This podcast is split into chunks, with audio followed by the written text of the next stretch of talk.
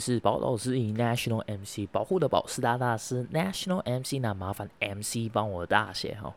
那呃，今天是要来跟大家分享这个史上最硬教招的部分然后 OK，那有当过兵的人都知道，在里面的日子绝对是没有在外面自由的生活那么的哦快活哈，快活啦，你知道吗？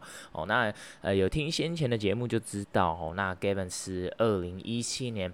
啊、暑假大二的时候退伍的，那这个是所谓的二阶段，是入伍的部分啊，是针对啊、大专院校生呃去做设立的这样。那我觉得我刚好是啊运气好的那一批啦，就是民国八十三年后出生的，都是啊、被纳入在这个军事训练役的部分。那役期呢，就只有短短的四个月啦。啊，其实，在当的时候，你也不会觉得他他妈的很短啊，就是觉得哦四个月嘛啊。每天都数馒头过日子，就觉得很烦啊，这样子啊。OK，那其实四个月的这个军事训练营的部分，哈，后来 Gavin 自己也有去问过一些啊学弟们，哈，那嗯，其实光这个四个月的役期呢，呃，就有几梯，就是有前后梯的一些哦差别哈。那包括就是训练的强度啊，哦，课程安排上面的一些差异啦，哈。OK，那。比方说呢，像我在当的时候就没有所谓的这个下部队的这个部分哦，那就只有两个月的新训跟两个月的专长训。那刚我刚好就是分期付款，然后那大一的时候是啊、这个新训的部分，然后大二的时候是这个专长训的部分，然后我的一期就结束，拿到我的这个啊、呃、结训令了。OK，那那我听到的是呢，就是啊、我后面入伍的学弟们呢，就是有经历到这个所谓的下。下部队的部分哦，去基地哦，那我觉得就这个是啊、比较不同啊，而且我没有经历过的部分啊。那其实你说超与不超呢？真的是见仁见智哦。那我觉得应该也是蛮看单位的啦。就我听到的一些故事来讲，那我这边就不多做评论哦。那因为我刚好也没有呃经历到那一块，也不方便做评论啦。好，OK。那不过呢，Gavin 这次就是啊非常幸运的有抽到了这个啊史上最硬教招嘛。哦，为什么最硬呢？因为以前教招是可能五天啊七天，那这一次新式的教招呢是十四天的部分。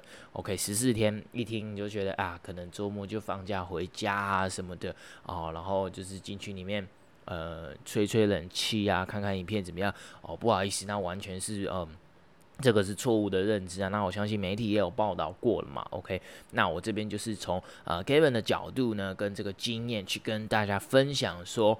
哦，我这十四天是怎么过来的？那哦，这边还是要跟大家讲，这是我主观的一些角度跟经验去跟大家分享啊。那那不见得每一梯次都是这样子，也不见得所有的十四天的教招都会是这样子的。对，那呃，首先你大概就是会在离差不多进去前的四十天。哦，或者是更早以前啊、就会收到这个教育召集令哦。那它会是以挂号信的方式，然后寄到你的这个啊户籍地址这样子。那我自己呢是差不多在四月六号的时候收到。哦，那五月十四号到五月二十七号的时候进去做这个啊服役的动作，OK。那不过你在收到之前呢，你至少就会大概会有一些迹象说啊，你大概是被抽到教召了这样子。那呃，像是我之前就可能在二月份还三月份的时候就有收到电话来说啊，你你之前是穿多大的迷彩服啊？我想说，我，靠呀，我怎么会记得？我就直接 也有点小不客气，你知道吗？就问他，就跟他说。我怎么会记得我穿什么样的那个？那他说，那你可以跟我讲一下啊，你的身高、体重之类的资料。然后他是后勤指挥部那边打来的，做电调还是什么的，反正具体的说法是什么，我已经有点忘记了。不过就是那有问你基本啊身高体重的部分啊，然后啊对，那这点真的是要蛮值得奖励哈。我刚到那边的时候拿装备的时候，其实他给我们的东西基本上是不太用换的，因为 他就是。调查的有算仔细啊，哦，调查有算仔细。OK，那之前就有流传一种说法哈，那就是说只要你不要去查那个哦后后备指挥部的那个那个网站嘛，然后你基本上就比较不会被抽到哦，对不对？那我这边要再跟大家讲了，其实不管有没有去查，会被抽到就是会被抽到了，不会被抽到就是不会被抽到，因为哦我那时候也是，我就想说哦，干，那既然学长们然后朋友们之间就有这样子的一个。哦，流传，然后我就想说，那我就是觉得宁可信其有，我就我就不去查，我我真的连打开都没打开过。然后我是一直到说干真的拿到实际的教育召集令的时候，我才去看，我才说啊靠，要细啊，真的是你去查就有这样子。对，那呃，不管是户籍也好啦，或者是兵种专长等等都好，哦，那你会不会抽到？就是会被抽到，OK。好，那我之前还有听过另外一种说法，哈，就是只要你本身如果专长比较特殊，哈啊，不是只是哦一般的步枪兵啊，或者是什么之类的，就是啊非特殊专长，就是会比较容易抽到。哦，那没错，Gavin 今天也是要来打脸这种说法的哈。其实这种说法也真的是不存在的哈。那听众一定很好奇，就是那你他妈的你是什么兵种跟专长？你是多特别多特殊？嘿。没有啦，我我其实也没什么没什么特殊的专长啊，只是刚好就是被分到哦一个所谓的在炮兵里面是属测量专长的哦。那可能听众里面有炮兵的就知道说哦，测量专长就是哦，那你职称名条上面会写野炮测量兵嘛，对不对？好，那大家都会只 focus 在前面那两个字，都讲说啊，你就是出去哦拉拉蛇啊，然后做一些很奇怪的事情。好不，其实不是哈。那那我这个专长呢，具体是在做什么？那简单来讲，哈，就是所谓的一些啊测角测距啊，然后拿对数表，然后查角度之类的，就是哦，有时候要拿笔，有时候要拿卷尺，有时候拿器材，哦啊，还要背着枪，哦，大概是这样子啊。那大概是这样子一个工作，哦，你会讲说，哦靠，不要你拿笔，你不应该是怎么坐在冷气房里面，然后算算这些东西，哦，那就错了。那其实我们是还要拉着卷尺，背着仪呃仪器，哈，然后到处跑来跑去，哦，其实过程是算是相对。哦，也蛮辛苦，也有他辛苦的地方哈。我不会说相对，呃，我不会说最辛苦，那一定是也有他辛苦的地方了，应该这样子说。OK，好，那这边还要再跟呃各位听众分享一个呃有趣的小故事哈，小故事。那其实当初 Gavin 真的是我们这种二阶段是哈分期付款当完四个月一期的兵嘛，对不对？那其实在训练训练上面的心态就会是数馒头过日子，因为你是拿你非常宝贵的暑假的时间。啊，暑假的时间去当兵嘛，对不对？所以等于是你如果还有自己的一些啊、其他可能像是，诶、要怎么讲？像是说，如果你有实习啊，或者是打工，或者是你暑假本来就是回来台湾度假的，你就会觉得啊，靠要，对不对？就就完全没有玩到了这样子的感觉。对，没错。那那你的心态就会变成是说啊，干，你真的是。拿暑假，然后要来硬是要把这个还给国家，你知道吗？就当完退伍就算了。好，那当初的那个心态，大部分呢、啊，我我真的觉得绝大部分的人应该都会是以这样子的哦心态，就会去去面对。那其实就会有很多人的这个所谓的专长的检测都是没有一个合格的哈，都没有合格，因为哦根本都没在学啦哈。那呃就是真的是去混日子的。那那我也要承认，那 Gavin 当初其实呢，说实在话。我的心态也真的不是特别的好，就是觉得啊来了，那可能学不起来，我就算了，我也不会像说哦我们在大学里面哦靠别学不起来很严重哎，你知道吗？要去赶快去跟助教去请教啊或什么的，对不对？那那前面就是前面教官讲他的，助教讲他的啊，我们聊我们的 这样，好的心态上面会是比较偏向这样啊，其实真的是哦没有那么不好，那我也要承认呐，哦那。那其实后面为什么会就是硬是把它搞到检测合格呢？就是因为我当初也是听信这个什么所谓的哦中高阶的转场比较不会被叫招这件事情哈。那哦这边完全打脸哦打脸会被抽到就是会被抽到，不会被抽到就是不会被抽到。OK 好，那啊我们就进入正题了哈，进入正题。那这个十四天的新式教招呢？啊，都在干嘛？好，那我们先从行前准备开始哦。具体要带什么呢？那 Gavin 就来用这一集来告诉你。OK，好，那一般呃推理来讲，大把大家一定都是会上网去爬文看说啊，到底要带什么东西嘛，对不对？然后人家一定会告诉你说，干嘛？你脑袋脑袋带着啊，眼睛带着，眼睛放亮一点，照子放亮一点，哦舒舒服服的过十四天嘛。哦，那。那那除了这两样必带的东西是呢，你还是会希望就是说得到一些其他的指引嘛，对不对？好像是说啊，生活必上日常用品有哪一些东西是真的一定得带的嘛，对不对？好，那如果你可能会去 D 卡哦，或者是 PTT 等论坛，或者是看一些 KOL 的网站哦，他们自己写的部落格，好。去看一下，就是呃，到底需要带些什么嘛，对不对？那你有时候你仔细看的时候哦，你就会发现跟国防部后勤指挥部的网站陈列上面的东西哦，就会有一点点小小的出入哦，有一点小小的出入。那国防部后备指挥部的网站上面是写说要带哦，召集令哦，靠北啊，这是一定要的啊，不然他妈的谁知道你是哪位啊？OK，好，那国民身份证这个也是一定的，OK，这个也是一定的。好，那再来就是呃，健保卡跟私章。健保卡一定要带，因为你会有需要出去转诊，或者是会有不舒服的情形，好，健保卡是一定要带的。那私章的部分呢，可带可不带，因为他们其实是可以盖手印的。那这块就自己斟酌。那我自己是有带私章，因为我觉得这样子其实在写填写一些文件上面的话，会相对比较方便一点。好，那再来就是所谓的退伍令，退伍令是可以原则上不用带到的。OK，那呃就是。我我有后来有打电话去问啊，他们是说可以不用带了，然后然后那至于为什么网站上面可以会写这个，我就我就不清楚了。OK，那尽量会搭乘大众交通运输工具报道啊。其实他妈的说实在话，每一个人都嘛是自己开自己开车 过去哦，那就是可能家人接送这样子啦。哦，那其实诶、这些东西带到哈，这些都是最基本的东西带到。那当然也还是会有什么诶、可能。哎，要带的一些私人的盥洗用品啊，或什么，你会说会说，哎，那那这些该带的我们都知道要带，那那其他的就是什么样子的东西可能会让你面在里面的舒服会，呃，你的生活会相对舒服一点哈。那我这边呢，就是有看了一大堆的这个网站，说什么这是史上最近较招嘛，哦，然后会搭会搭帐篷、野炊之类的啊，我我你讲。我真的是带了一堆无微博的西洋骨头了哈，真的是他妈的，该他们建议该带的我都带了哦。但像是延长线啊，为什么要带延长线呢？就是因为他妈的中山市里面或者是什么地方，在营区里面哦，其实他们的插座是相对少的哦，插座相对少啊，你就会带一个那个他妈上面有八八到十个孔的那种超大条延长线，你就想说啊干，你可以。搞其他朋友的嘛，对不对？好，那你有时候你你那个东西插了，就本来可能一个插座只能两个人用，变成一个插座十二个人用的时候，哇！你讲啊，你恭维的比人卡行先啦，谁他人家也不会管你说你他妈带的是什么官的那个军阶哈，你就会觉得哦，你一个二兵嚣张什么哦，那不然你不要用啊，不要充电哈。好，我那时候心态就会是比较像比较像这样子啊，就交个朋友嘛，顺便就是看能不能让日子好过一点。OK，毕竟十四天而已嘛。OK，那。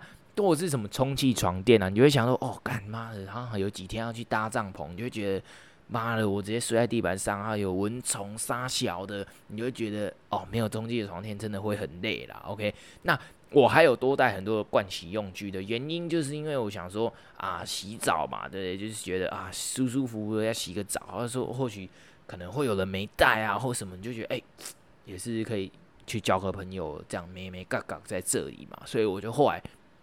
沐浴乳也是带了两瓶之类的，对，所以那事实证明呢，延长线没有用到，哦，为什么呢？因为我们刚好不在营区里面，那我们住的地方呢是是有很多的插座的，所以我会建议就是说，你不用带那种超大条延长线，你就会觉得就带一个小小的，然后看看啊、情况怎么样，然后。诶，至少你不会带了占很多的空间，或者是完全用不到，你就会觉得啊靠！不要，我当初为什么要带这个？那充气床垫是一定不用的，因为他们会给你哦，他们会给你，所以所以这个这个部分确实是不用的。那沐浴乳其实带一瓶就够了，十四天而已，他妈的每天洗一洗啊，真的不够，再帮跟旁边的人借一下，他们其实也不会不借你啊。那也会有类似营站或者是小便利商店的地方也会有卖，所以说实话。用到的哦，用一个小瓶子装其实就很够了。OK，那我觉得一定要带的东西呢，就是枕头。枕头他们不会给你哦，那所以其实要让你自己哦，在充气床垫上面睡得舒服哦，带一个枕头其实会增加你的睡眠品质，好非常多。虽然你他妈被操完，你也是累到你怎么样，你都可以睡了，但是有枕头哦，睡起来就是不一样。OK，那我自己呢？呃，因为会有很多的时间都在等待，当过兵的人都知道哈，去教导过的人都知道，很多时间都是啊、等下领装备啊，休息时间很长啊什么的。那你也不是什么常常都可以玩手机嘛？玩手机说实在话，妈的，你也会觉得很烦，因为你只是不是在打游戏，就是在聊天，阿、妹也不可能马上都回你，好不好？那你就是还是在打游戏嘛，对不对？OK，好，所以其实嗯。几个行动就是，我觉得带一本书啦，带一本书其实是很不错。那刚刚有稍微就先先这个口级先讲了一下这个行动电源的部分。我觉得其实行动电源带一个小颗的，可能一万一万啊一毫安培的可能就很够了啦。对，因为哦，我去的那个地方是有地方可以充电的，对。那安官桌那边也有，就是设设一个啊充电的一个设备，所以你其实你行动电源真的用完，就把你就中午的时候拿手机，行动电源就丢在那边充电，这样，所以其实是蛮方便的，蛮方便的。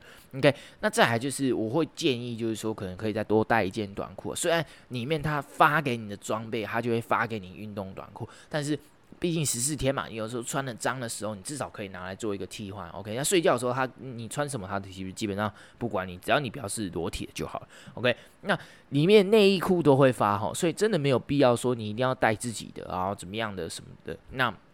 我原则上我的建议会是这样，就是你可以带三件或者是四件，就是那种你不要穿的，甚至可以不用带那么多件，就带两件就好，反正每天洗衣袋都会送过来，你就再把你身上穿那件换下来就好，对不对？那基本上可以就是带那种就是你准备穿了不要的，那你就十四天穿完之后两件都不要了，对。那他会原则上都会发给你三件的。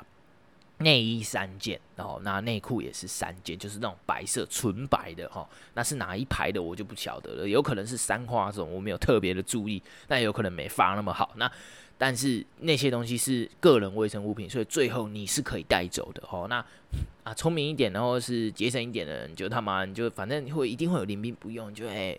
问他说：“哎，你那个内衣内裤是不是有多的啊？size 如果刚好合，你就把它赶走，这样吗？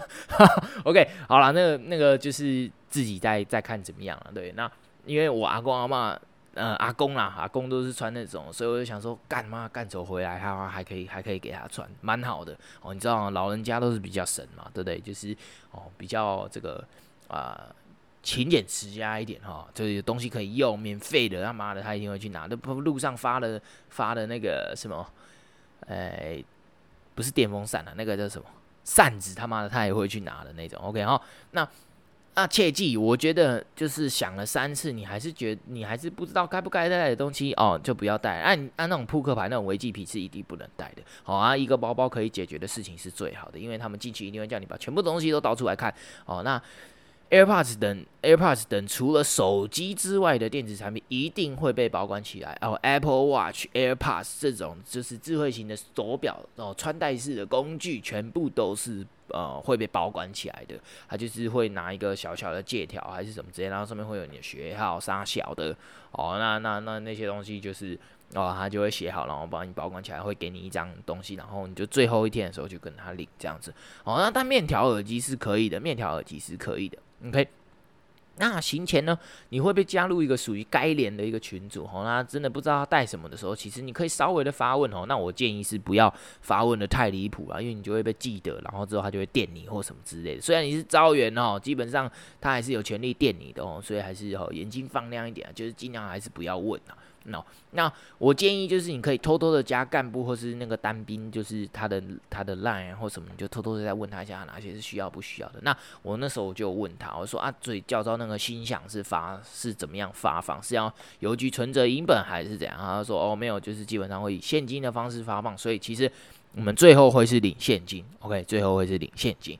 那我这一期就有遇到有人忘记带牙膏、牙刷什么，这是这这些个人卫生的呃用品跟盥洗用具，其实真的是要多检查几次哦，那不要漏带到了，OK。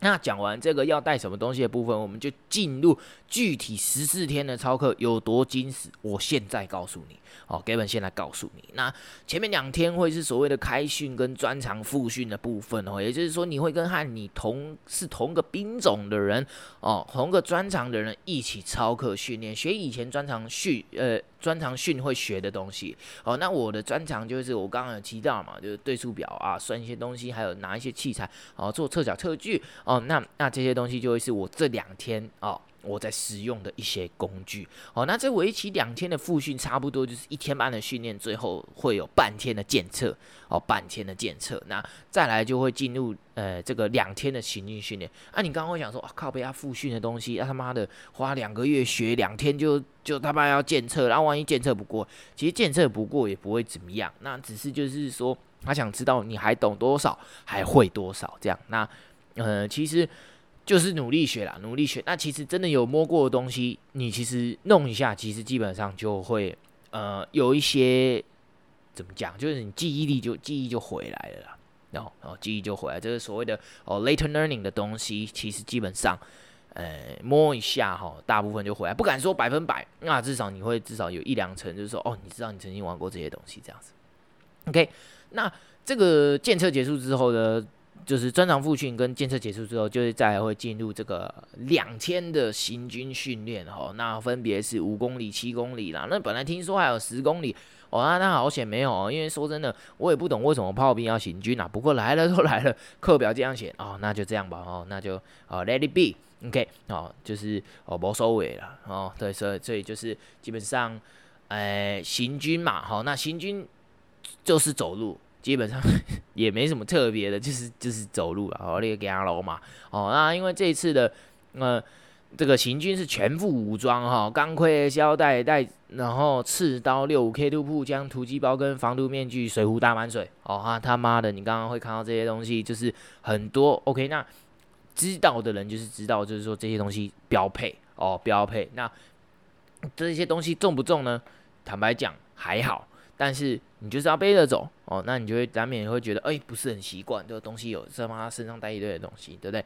哦，那。来了，好玩的地方呢，就是在这个长官会用哨哨子下指令啊，哦，所以你各位是真的戴得到防毒面具的哦，这真的戴得到防毒面具哦，这就像针对我我这种哦军事训练役的弟兄，可能会是一个比较酷的体验啊，因为我当初哦四个月在当的时候，基本上我是没有戴过防毒面具，我是完全没有戴过防毒面具，就是我没有拿出来看有玩，但是真的叫我们戴上去，真的没有哦，那。我说真的，这一次行军上来吼，就是东西装备检整完之后，哦，腰挂跟肩挂挂一挂之后，看你怎么挂，规定怎么挂哈。那挂完之后上去，真的是他妈行军上来就给你下低炮击跟毒气，真的是爽歪歪的哦。因为这样下毒气的时候，基本上你防毒面具就要拿出来拿出来戴了。那啊炮击啊，还有其他那个哦，就是哦，你还有一些特殊的动作跟姿势要做，反正就是很酷就对。OK。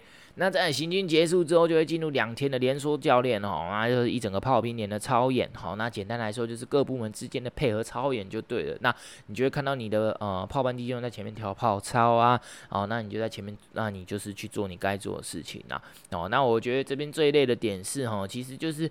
你还是要搭一堆的那些呃帐篷、指挥所、什么各所，就是实施的一些呃架设哈、观测所哈，好，我们去观边兽哈，是观测哈，就是观就是看看这个炮怎么飞的这个哈观测所哈，然后然后。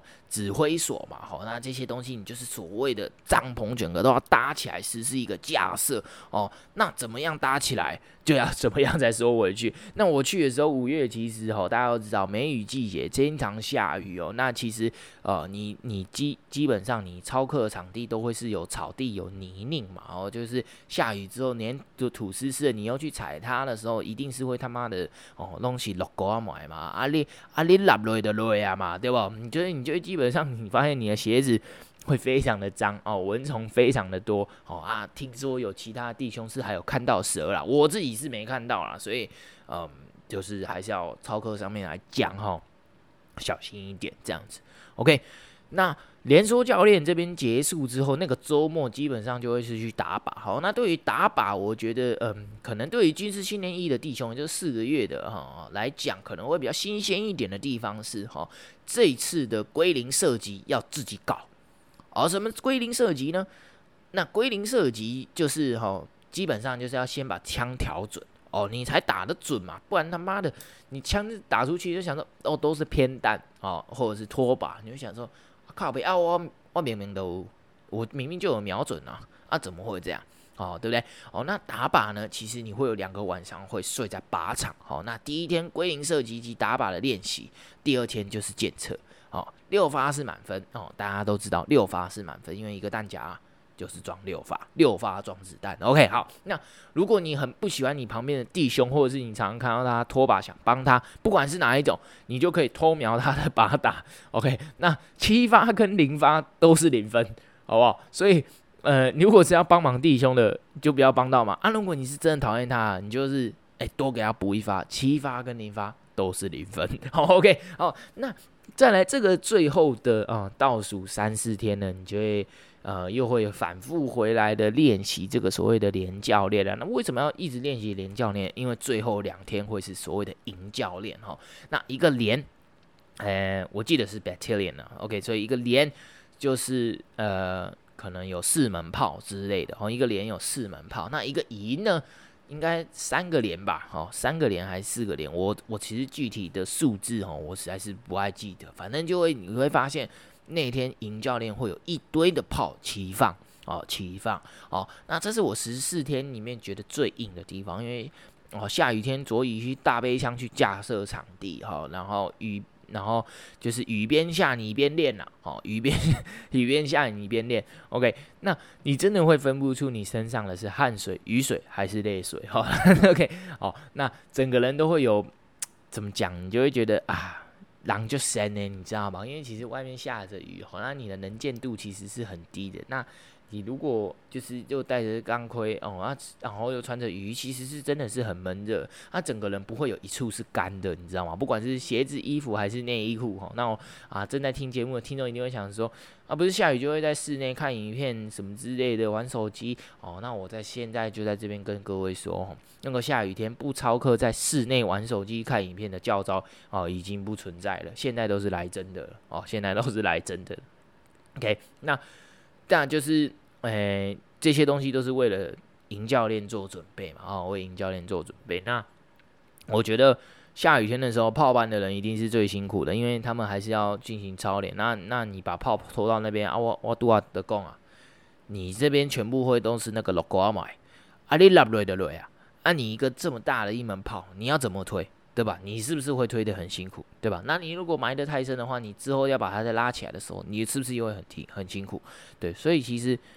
下雨天不管做什么都是很辛苦的，装备要擦要保养哦，东西要实施撤收哦，只要架设哦，那那拿拉那些炮的人也是非常的辛苦。OK，好，反正这些都过去了之后，你就会发现有一天呐、啊，好，可能应该是倒数第二天晚上，我有点不太记得了哦，就会来一个少将层级的长官哈，然后就会跟你说。啊，其实敌人今天不管天气怎么样哦，他他想打你，他就是想打你。所以，呃，刚好下雨天你们实施操练呢，对你各位呢也是个很好的训练哦。他妈的，就讲这种干话，你又不用下去淋雨，对不对？好，那但其实呢，说话又说回来，其实他没有说错哈，在当下的情绪，哦，可能你湿透了的鞋子跟衣服，你心里一定会觉得。干你，你真的是他妈，你都不用下去，你只是在旁边撑伞，然后讲干话的，对不对？所以，但是你你回头话又，呃，话又说回来，然后你去想一想的话，其实他说的也也，也没错啦。所以，但是你一定会心里先 OS 一声，你才符合他讲的。OK，那大概十四天里面呢，我觉得最硬的就是怎么讲啊？我觉得啊，就是因为我可能我体验的比较少，四个月很菜嘛，对，那。全副武装行军，这是新的，我从来没有。好，那带带指令的哦，哦，带指令，就是我以前四个月我从来没有玩过。OK 啊，指令基本上该下都下了，该玩的也都玩了。好，那防毒面具真的四个月没戴的，他妈的十四天里面都戴了。哦，十四天里面，但我记得戴了四次还五次吧。OK，那打靶的归零射击部分呢，这也是我觉得蛮硬的，因为我其实我从来都不知道那个枪的准心要怎么调。哦，那就是。呃，也是多亏有林兵帮我啦，那多亏还是有，就是教官有有协助我，因为其实我也真的完全没有玩过这一块哦。那再来就是这个下雨天的操课哈，其实下雨天的操课最麻烦的是你心情不美丽之外，什么都湿掉了之外，你其实哈还要间接导致擦不完的枪哦，天天都在枪支保养，你知道吗？因为其实枪只要有出去有尘土，然后有水有什么的，基本上你回来就一定要擦枪，这没得讲的，因为。它就是金属金属品，那你为了要让就是枪支不要生锈嘛，然后之后导致打靶的时候麻糖，所以你一定必须去做这个啊枪支保养的一个动作啦。好，那其实这十四天呢，真的是枪支真的都不知道保养几次，只差两腿中间的没保到而已啦。哦喂，没有啦，没有啦，我北共我北共。OK，那讲完最硬的呢，当然还是要不免俗来分享一下自己的收获嘛，对不对？好，那还有一些比较感动的事情啦，好，那。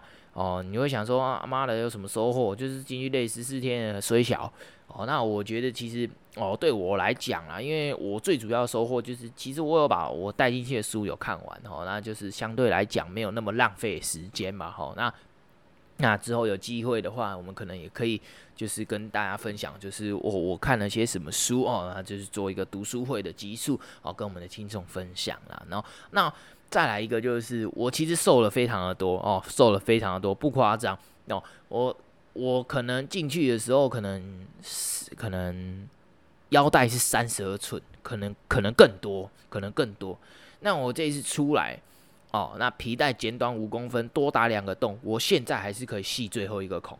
哦，你就知道其实真的是瘦了哦不少，瘦了不少哦。那呃，可能现在就是二十九腰左右吧，可能更少。哦，可能更少哦。那另外就是你多赚的那个心想，那个心想都是多，因为公司还是要给你钱。哦，那那两个礼拜公司还是要给你钱，所以就是你除了公司的钱可以拿哦，然后就是国防部要给你的心想，他也是会给你，然后是以现金的方式发放。我们刚刚哦先前的时候已经有先说过了。OK，那来说说这个所谓最感动的事好了。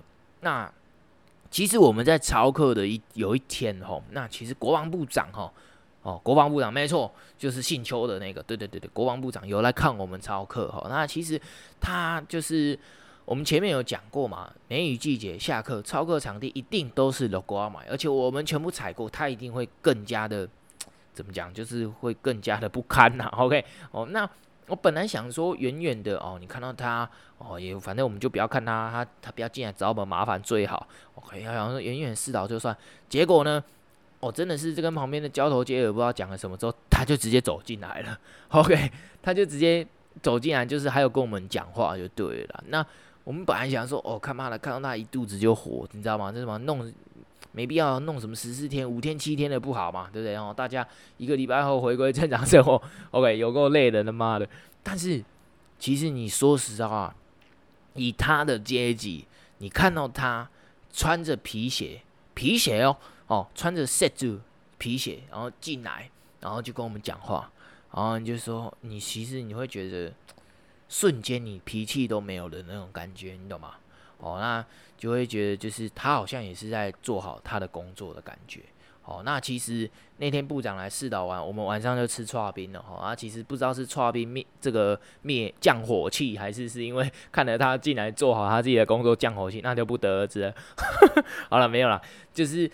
有时候，一个高高在上的人做跟你一样的事情的时候，那个画面就是会特别的震撼。不管他跟我们讲了什么，或者是他只是进来做做样子，怎么样的，至少他穿着皮鞋踩过跟我们一样的草皮。好，我觉得当下，我就其实 对他都是只有一种 respect 啊。OK，那那另外就是有一件事，就是我们有一个晚上哈，有个招员。朋友就是旅长，有请他分享他自己这可能十几天来的这个心得，哦，十几天来的心得。那我觉得他说的非常的好，他说呢，大家进来这里就是想办法把戏演好做好，不管有多不甘愿进来。既来之则安之哦，我想说，干嘛废话嘛？他们不然不然是能他妈抗命不来，是不是？既来之则安之，我嘛怎样，对不对？我也很想要像那个哦，一开始就验退的那些弟兄，因为他妈的第一天、第三天、第八天跟第十四、第十四天都会做一个快筛了哈啊，基本上你快筛哦阳性的部分，那时候是哦 CDC 有规定九宫格嘛，所以你征召九就是睡你旁边的九宫格的人，基本上全部都是可以直接。呃，解招啊，当下就解招啊。对，我想说，干嘛既然是这样子，我嘛，我也我也会讲啊。对，那但是呢，但是呢，他另外就是有说，哦，那他希望大家好好的配合，好好学的原因，就是因为没有人知道之后会怎么样哦，就像没有人知道乌俄战争会打起来，而且还会打这么久，哦，对不对？那。他接着说呢，没有多伟大的情操，要怎么样为台澎金马百姓福祉而战呢？但是提起枪杆保护家人的决心，哦，还是要有。其实说实在话，对我来讲啊，因为呃那时候看到第三天的时候，呃有陆续有好多好多这个弟兄，就是他他其实他没有确诊，他只是刚好睡在旁边，他就解招。我他妈也是跟那个你知道那个无间道不是有一幕那个什么就是。那个陈冠希演的那个角色，他心里就 OS，他就说：“哦，干，我也好想跟他换，对吧？我也很想要出去，就是我宁可他妈的被开除，然后出去。哦，我心心里就是这样，我他妈好希望就就当下你也会觉得中了也没关系，你知道吗？就是至少出去嘛，就是舒舒舒服服的。哦，啊，当然这样的心态是不太对了，哈。那但是在听完你的招员朋友讲出这样的一席话的时候，你就会觉得，你自然的对这十四天的哦教育召集就会有多一份的理解，哦，也多很多份的付出跟努力啊。我觉得是这样，至少对我来讲是这样。OK，那另外呃，各行各业认识一些各行各业的招员弟兄朋友哦，那也是哦。非常难得的机会跟经验啊，那我讲讲我几个我觉得印象最深刻的。好了，那我有一个招员弟兄，他是硕士毕业签四年志愿役的。OK，那我那时候我记得我很纳闷哦，我还有去问他说：“哎呀，干的为什么那么多那么好的出路？你硕士毕业你要你要选择来着这个迷彩服？”哦，他就跟我说：“哦，没有，因为我天生对这个迷彩服有一个执念，我觉得很帅。”哈，当然不是哈。那后来是跟我讲说，因为。家里的经济条件的关系，哈，那就是不是那么的理想。那他想要翻转人生，哦，所以就是去投笔从戎去了。那我记得没错的话，他其实四年存了哦三百多万块哦，三百多万块不不容易喽。其实四年在外面工作要存到三百多万，其实哦非常的难的哈。那他是说。哦，在里面的生活就是你花不到什么钱哦，包吃包住嘛，对不对？那就是啊，偶尔出来就是可能会会玩，会花点钱，但是只要稳定了有在投资，有在就是存钱的话，基本上是还好。